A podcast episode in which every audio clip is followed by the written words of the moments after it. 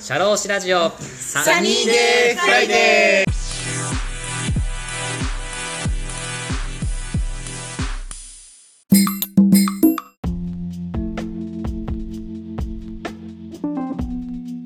シャローシラジオサニーデーフライデー田村陽太ですこの番組は社会保険労務士として活動する田村が普段の侍業という固いイメージから外れさまざまな分野で活躍する方やその道の専門家、スペシャリストと語るトーク番組です。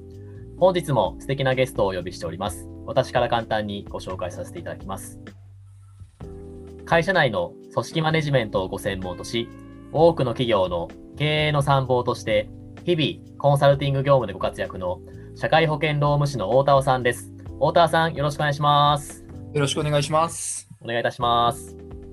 この前の回ですかね、多分大田さんの、あのートピックで雇用保険料について多分調べたと思うんですけども、はい。その中であの賞与、うん。賞与はなんか雇用保険料引かれるけど、その離職の時のその離職表の金賃金日額には反映されないと、うん、そうだったね。うん、ちょっとあれ悔しいなって話したと思うんですけど、はい。ちょっとですね、いろいろ調べたところですね、はい。衝撃の事実事実がありまして、えー、なになに衝撃の衝撃の事実かどうかわかんないですけど、はい。実はですね、はい。昭和60年代、昭和60年うん。までは、雇用保険、賞与、賞与も雇用保険料引かれてたんですけど、うん。離職票の賃金日額に反映されてたそうです。あ、そうなんだ。はい。えっ、とですね、うん。えっ、と、私たちと同業の社会保険労務士、ううねやま事務所さんがですね、うん。あの、ホームページに書かれてまして、へあの東京都調布市の社会保険労務士の方なんですけど、え。はい。はい。あの昭和60年までは、賞与も含めて失業給付の額を計算していましたと。へえ。はい。で、当時の問題点を言うと、うん。その賞与で、賞与もその雇用保険のその離職票の自額に入れてしまうと、うん。結構その退職金もらってすぐ辞めてしまった方に関しては、うん。失業給付がけ金額が高くなっちゃうと。うん。まあ、そういうところが問題があって、ちょっと不平等なんじゃないかと。うん。ということになって、昭和60年以降は賞与は雇用、あの、なんていうの失業給付の日額のに反映させないとうん。話になったそうです。へえ。はい。でもまあ、あの、ね、げまあ、賞与を反映させなくなって、うんその、まあ、月給だけで雇用保険料取っていったら、その分ね、皆さんのお金で失業給付は賄ってますので、うんまあ、大変だってことだから、まあ、ボーナスからも雇用保険料はちゃんと財源として引いて、うん失業給付の制度を維持しようと。そういうことだったそうです。へえ、そうだったんだ。だったらね、賞与からも雇用保険料引くのやめてほしい気はするけど、しょうがないんだね。 まあそうだね。まず財源として一応まあ、賞与からも確保してるそうです。わかりました。はい。昔はそういう時期があったんだね。だから、もう、気になりました。私たちが生まれる前にはそういうのがあったせいそうですね。そうだね。昭和60ってそうだね。昭和60年まではあったそうですよ、そういうのが。うん。はい。えー、社会保険労務士の宇野山さん、ありがとうございました。ありがとうございました。はい、今日は私のトピックということで、はい。お話しさせていただきたいんですけども、はい。あの、以前、あの、同一労働同一賃金の、あの、は。派遣社員バージョうん。ンやったと思いますので、ええ。今日は、えーその派遣社員以外のはいひ非正規社員、はい。主に主に契約社員とか短期アルバイト、パートアルバイト、その辺の同一労働同一賃金対策の件についてお話ししていきたいなと思います。はーい。お願いいたしますお願いいたします。で、この同一労働同一賃金をあの、うんやらなきゃいけない企業っていうのがですね、はい。えっ、と、2020年の4月からは、もうすでに大企業はやんなきゃいけなくなってましたと。そうだったね。はい。で、2021年4月、もう今年の4月からは中小企業もこの同一労働同一賃金の対象となりっております。はい。はい。なので、正社員をね、抱えてる企業さん、非正規社員を抱えてる企業さん、中小企業であっても対象になりますよっていう話ですよね。そうだね、まあコロナで延期されるんじゃないかっていう気もしたけど、されなかったね。されなかったね。うん、 大田さんの企業さんとかもやっぱ対策してますかいや、してないんじゃないですか。まあね、もう本当はじあ始まったばっかでね、はい。これからっていう企業さんも多いしね。うん、まあ、正直、求めるレベルが結構高いな。あーと言いますとどういうことでしょうか。え、その、なんかさ、はいは休休業、なんだっけお、お給料のルールはまだしもさ、はいはい。まあそれ以外のいろんな会社のルール、あの給食ルールとかさ、はいえーえーなんかそのそれ以外の待遇がそもそも特にまとまってないお客さんがあ多くてですね、ーはいはい。あのそうそういえばなんかよくけ従業員が結婚すると休み取るけど、あれって法律的にやんなきゃいけないの。うちはどうなのみたいにああ、なるほど。人が結構多いかなまだあでも同一同一とかまずその辺の比較検討すらまだできないっていうレベルの会社は結構多いかな。ーなるほど。はい。まあ、結構会社の慣習とか、まあ、文化ではそういう休暇とかをやってるけど、それがルール化されてない企業が多いって感じかな。はい、そうですね。ですよね。はいまだまだ中小企業さんもそこまで何したらいいのかとか、うんま手が回んないよってところもありますよね。だと思います。思います。まあ、今日はあのはい社労士2人でですね、まあ、この同一はい労働同一賃金、まあ、始まりましたけど、はいまあ、な何にしとけばいいかなみたいな話と、何が求められてるのかっていう、まあ、ざっくり知っといてもらえれば、はいあのーまあ、従業員さんからね、まあ、企業、会社の方に何か言われた時に、はいなんか説明できるようにはしてほしいなと僕は思ってるんですよ。うん。はい、そのちょっと知恵をですね、ちょっと私たち社労士で やっていきましょう。はい。はいまあ、台本とか特に、まあ、あまり用意しないんですけど、やっていきましょう。はい、はい。お願いします。お願いします。はい、で、同一労働同一賃金、何したらいいのかっていうときに、あのはい僕、厚労省の資料、これが分かりやすいなっていうのがありまして、はい。えー、と皆さん検索してほしいんですけども、はい。えーと、働き方改革、働き方改革。一億総活躍社会の実現に向けて、長え よ。今 ね、太田さんからカチャカチャというあのタイプの音が聞こえましたけど、ああ、出てきた。1って打つと出てくるね。はいそう。ですね、はいはいこの赤、白、青、なんかフランスみたいな表紙の、フランスじゃねえよ。厚生労働省だよ。厚生労あ厚生労働省ね。 まあそういうちょっとまあ色がカラフルな資料がありますけれども、これが分かりやすいかなとはい。思いますので、これ使いながら説明していきたいと思います。はーい。はい、でこちらのですね、5ページ。 PDF ファイルのやつそうだね、うん、PDF ファイル。あの、これリスナーさん、私たちこう収、まあ突然なんですけど、収録のススタイルがですね、まあ、結構、ズームって言ったら画面使いながらやるかと思うんですけど、はい。私たちは本当に音声のみでね、やってますよね。そうだよね。映像を見ずにもう、ウォーターさんをイメージしながらう んやっていますね。うん、でもこの方が音がクリアで話しやすいね正直あ、そうだよね。めっちゃクリアだよね。そう。まあ、しかも、別にズームなる前からずっと音声だけでやってたもんね。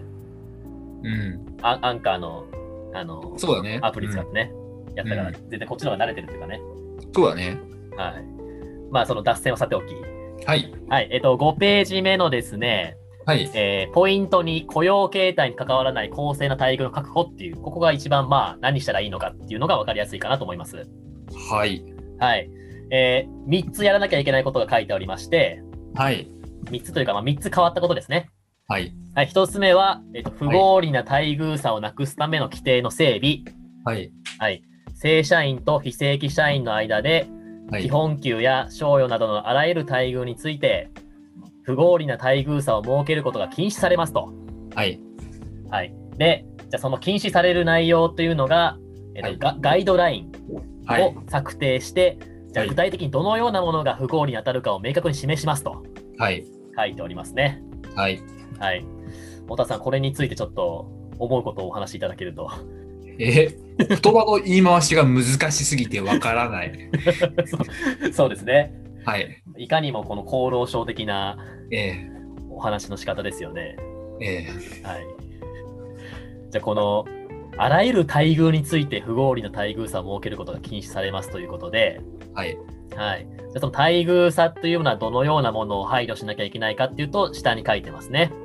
うんえー均衡待遇と均等待遇、うんうん。こういうことが書かれてますけども、これも言い回しが難しくてよくわからない。はい。小田さん、この均衡待遇とは何でしょうかえー、均衡ね。はいえーえー均衡。多分漢字が頭に浮かんでる人と浮かんでない人もいるかもしれないんですけれども、はい。えっ、と、均衡待遇っていうのは、はいあ。の、えーまあ、その、人によって、はい。えーまあ、お仕事の内容とか責任のレベルとかが違ったら、はい。まあ、違うなりに、はい。えー公平な、えー待遇差にしてねってはいい。うのが均衡さ待遇の方かな。はい。で均等待遇こっちはまあ漢字がわかると思うんですけど、はい。えーまあ、これはもうイコールにしてねっていうあの職、はいお仕事の内容が同じだったらはい。もうイコールにしてねっていうのが均等待遇はあ、はあはね。あ、そうですね。はい。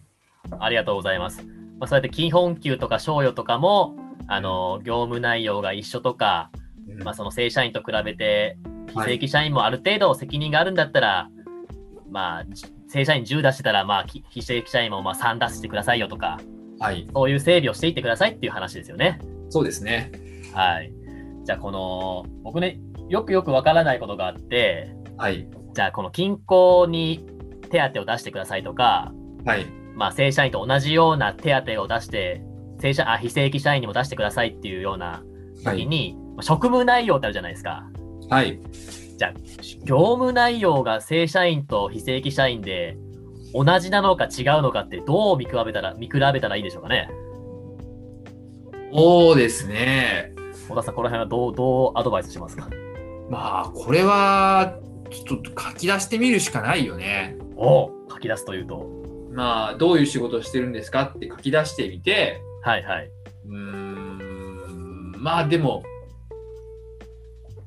そうだね。書き出してみるしかないかな。なんか、そういう、はいはえー書き出してみる表のおはいはい手本みたいなのが、なんか、はい。えー作って、はい。なんか書いてもらったらいいかなと思う。ああ、もう会社でひな形を作ってみたいな。うん。はあはあはあ。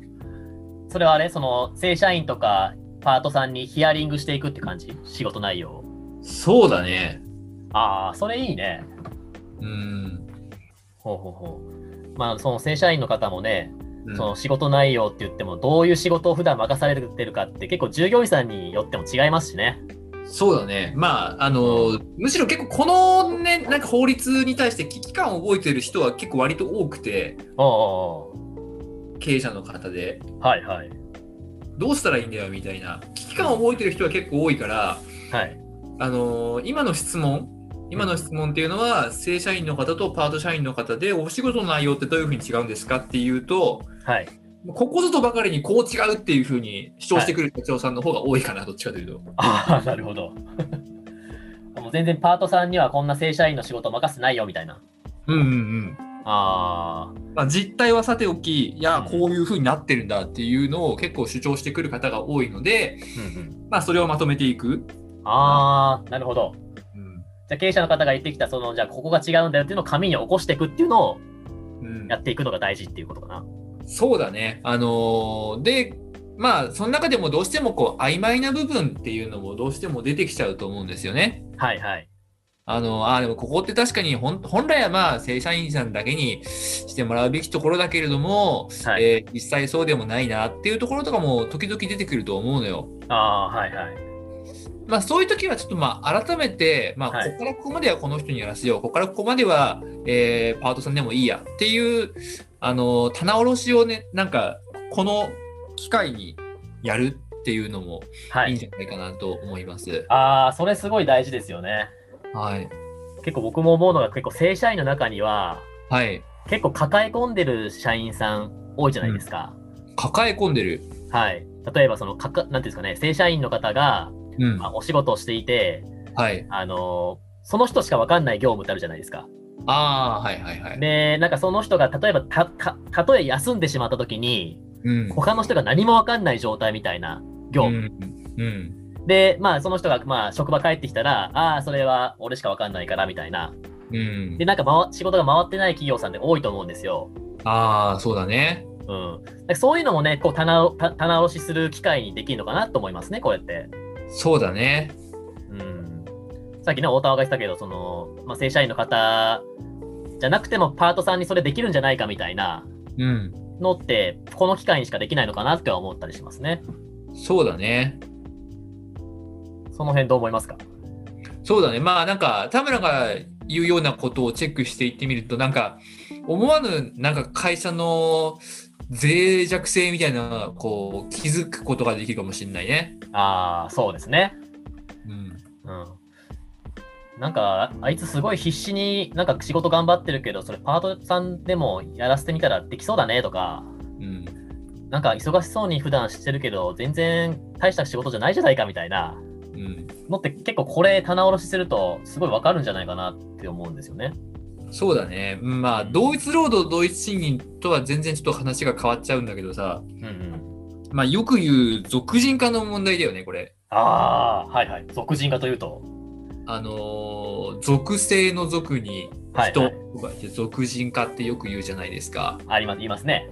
はい、田村さんが言ったように、まあ、この仕事はこの人しかできないっていう場合に、はいまあ、その人がこう休んじゃうと本当に会社が回らなくなっちゃうと、はいあの私の顧問先でなんかこう工場の,、はいはいあのでなんか物を作ってる会社ではあのある機械を一人しかす使えないっていうのがはいあって。 おそおのその人が休んだら会社って会社止まっちゃうじゃんっていうあ一刻も早くジョブローテーションをちょっと行っていただいて、あうん陸の方でもこうその機会を触れるようにはいないとうんどうするんだっていうのがあって、はいはいまあ、もしかしたらねそういう会社って一つじゃないと思うからああまあねちょっと同一労働同一賃金とはあんまり関係がないんだけれどもまあ、うんえっと仕事の棚卸しをするな中でそういうものって気づいた方がいいよね。確かにね。うんなんか本当に中小企業とかだったら、まあ、5人とか10人の企業だったらさ、まあ、そういう働かせ方もまあいいのかなって思ったりするんですよ。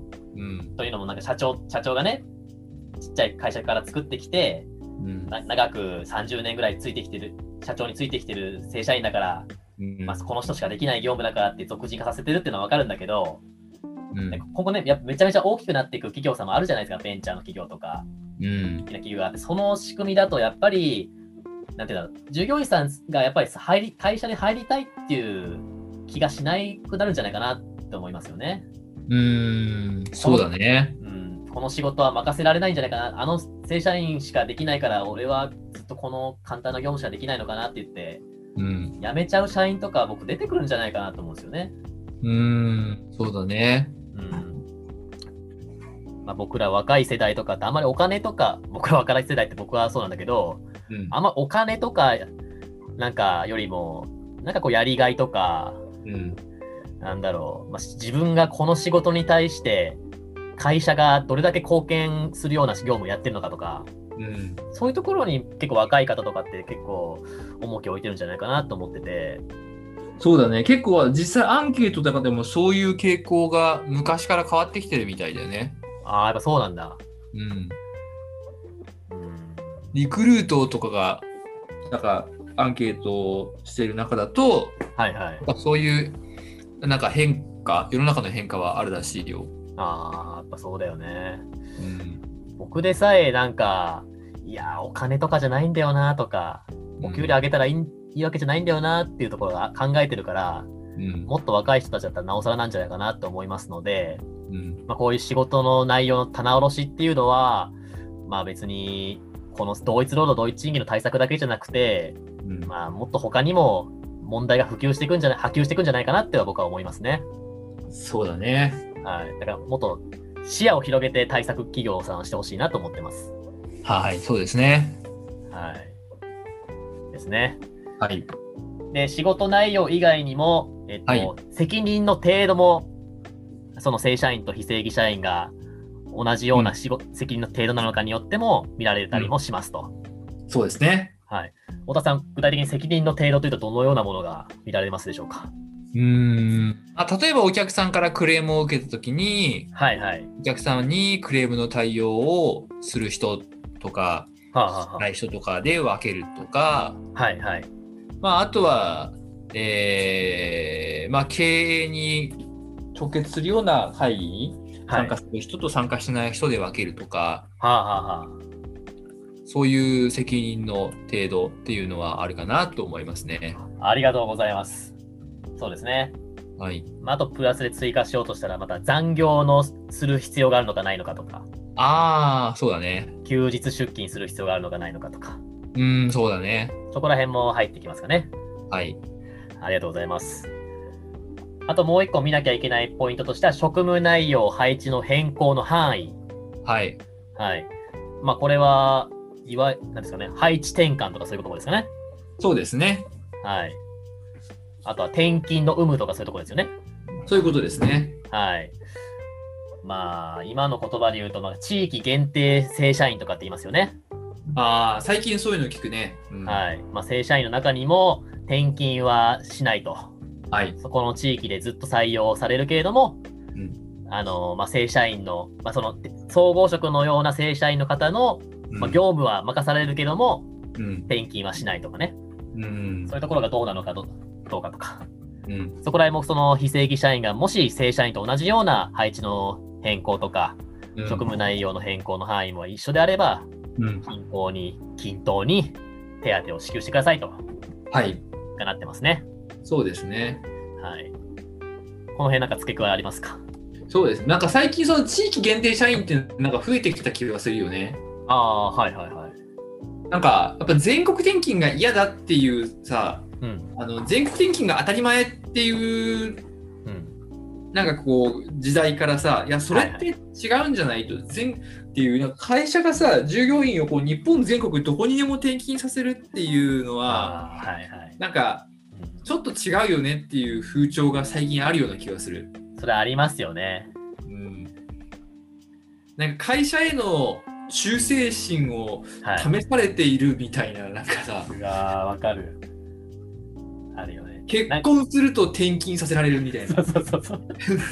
家家買ったら転勤させられるとか。そうそうそうそうそうそう。いや、普通にあるもんね。ひどいよね。うーん、いや。まあ、ね、裁判例とか見てても、別に転勤とかは、まあ、正社員の、まあ、その業務の範囲内ってことで結構見と合法だみたいなのあるけど、うん、今の働き方をで考えると、やっぱ転勤したくないって方多分多いだろうしね。うん、そうだね。うん転勤しなくてもやっぱその地域であの貢献したいとかうん、やっぱ土日はねゆっくりしたいとかうん、いろんな方がいる中で本当に転勤させる必要が企業としてあるのかうん、っていうところまで多分考えなきゃいけないところあるよね、そうだね。まあ、コロナでもそうだったじゃんコロナでもうん、コロナでもね転勤しなくてももはやもうねオンラインでその画面の前の人は沖縄なのかアメリカなのかどこでも仕事できるような感じじゃないですか うん、もうね、オンラインでマネジメントもできるんであれば、じゃあ転勤させる必要って本当にあるのみたいな、うん。どこまで考えるとこなのかなって僕は思ったりしますね。そうですね。まあ、それがね、できる業種、できない業種っていうのは、なんかまあ、あるのかもしれないけれども、ああ、はいはい。はい。うーんまあちょっとねか従業員のねあの、えー忠誠心を試すような転勤のさせ方っていうのはちょっとぜひやめてほしいところですよね。そうです家 ね。買ったらみたいな本当にさ前の会社でいたもん。なんかマジ 家家が全国に23軒ある人とかいたもん。あそこわかはんないあ諦めずに買うんだ、家を。そう諦めずに買ってる人いた。ああ。確かになんか若い方でもなんか家がうんやっぱ気づきたいっていう方も、まあ、いるからね。そうだね。うん。だけどそれをね、逆手にとって、うんなんか会社の忠誠心を確かめるように転勤させるっていうのは、それはどうなのかなって思そいうでますすね。ね。関西にも家あるし九州にも家ある、家がある人がいた。あ そうなんだっでその人はやっぱ優秀だからお給料も結構もらえてて多分2軒分のねた。家2軒分のローンが払えるんだろうなとああ、はいはい。で家族一緒にこうあっちこっち移動してたみたいな感じだったあーなるほどね。うんそこで退職の、なんていうんですか、モチベーションに、退職の、なんですか、影響するのかどうかっていうのは、ちょっとわからないけどね。そうだね。でも退職しちゃう人もいるよね、正直。いや、中には絶対いるよね。うん。それはなんか、まあ、マジでもったいないなっていう。なんか転勤するか退職かみたいなので、なんか、迫られてさうん、退職しちゃったらさ、うマジもったいないよね。ん、いや、そうそうそう。 うん、そこら辺の見極め方も難しいよね。うんここの人はなんか旅行が好きだとかさあ、いろんなとこでもコミュニケーション取れそうだから転勤させようっていうのもあるけどさ、うん逆にそういう人ばっかりさ選んでしまうのも会社として問題だしさ、うんそれが昇進のなんか、昇給とか昇進のなんか要件にしてしまうっていうのも、なんか今のご時世どうなのかなっていうところもあるしね。うん、そうだね。うんだからちょっとこの同一労働一賃金であうちの会社は正社員はあの総合職でどこでも転勤するしどどんな業務でもやらせますっていうのがうん、本当になんだろう会社のためになってるのかなっていうところまでも考えてほしいですね。そうですね。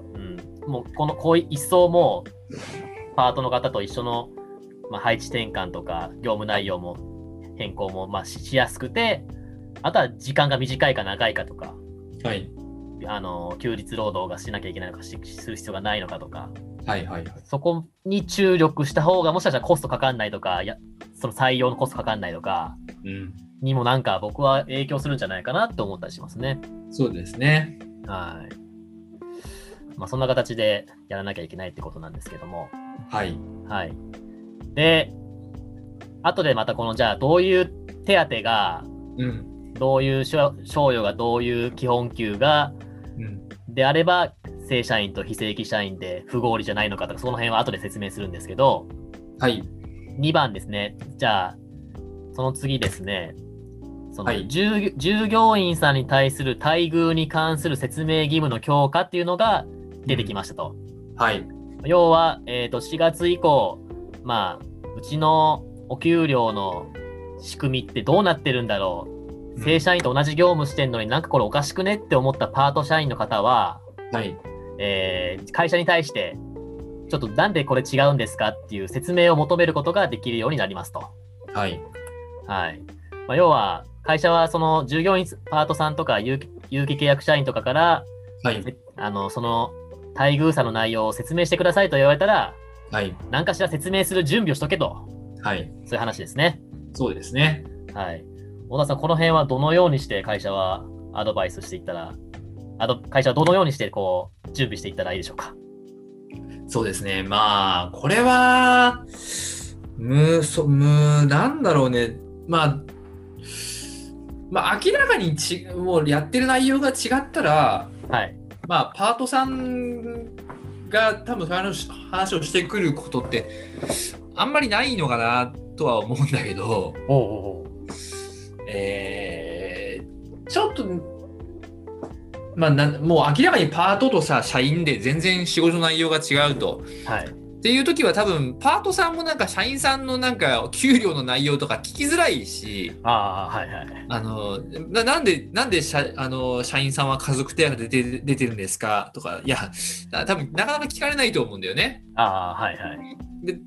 怖いのは、はいあのほぼほぼ似たような仕事をしているのにはい、あのーまあパートさんはこれが認められていないよとか、はい、えー短時間社員の人、はい、えー8時間当たらないからこう短時間社員の人ははい、なこれが認められてないよみたいなものがあるはいケースが、はいち。ょっとしっかり準備は必要かなと思いますね。ああ、そうですね。今おっしゃるところ、そういうところ重要ですよね。うん、まあ、オフィス、オフィスワークとかが一番難しいところなのかもしれないですね。ああなんで一緒えなんか例えば一緒の島でさ、働いてて、うん、例えばもう、なんだろう、まあ、打ち込み、例えば経理とか、うん、まあ、なんていうのかな、そういう、バックオフィスの仕事、うん、人事とか経理とか、うん、事務的な仕事って、まあ、入力作業ってまああると思うんですけども、はい、その入力作業って、まあ、一目見て、あ、この仕事って正社員も同じようなことをやってるなって、結構被ってる業務って結構あったりするじゃないですか。はいはいはいはあい顧客の、ここの顧客に対してはこの方がやってとか、はい。まあ、この、なんていうかな、パートさんの中には、この正社員はこ、この正社員はこのお客さんまでやるけど、別の正社員はここまでやると。はい、でもはパートさんは、その正社員の、すべての正社員の補助的な業務を全部入力作業やりますと。い。はい。で、場合は、かぶってるとこもあるじゃないですか。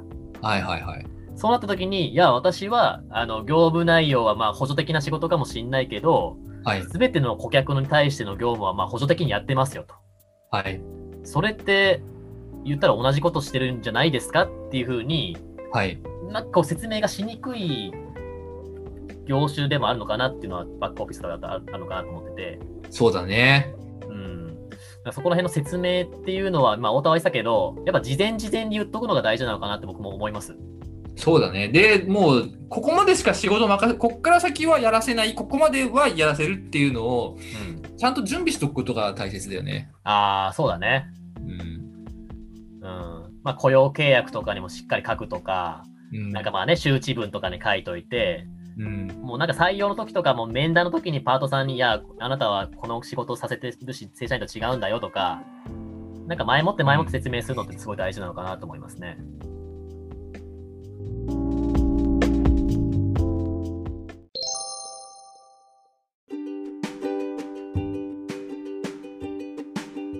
いかがでしたでしょうか次回もこのお話の続編をお送りいたします。魅力的なお話たっぷりです。お楽しみに。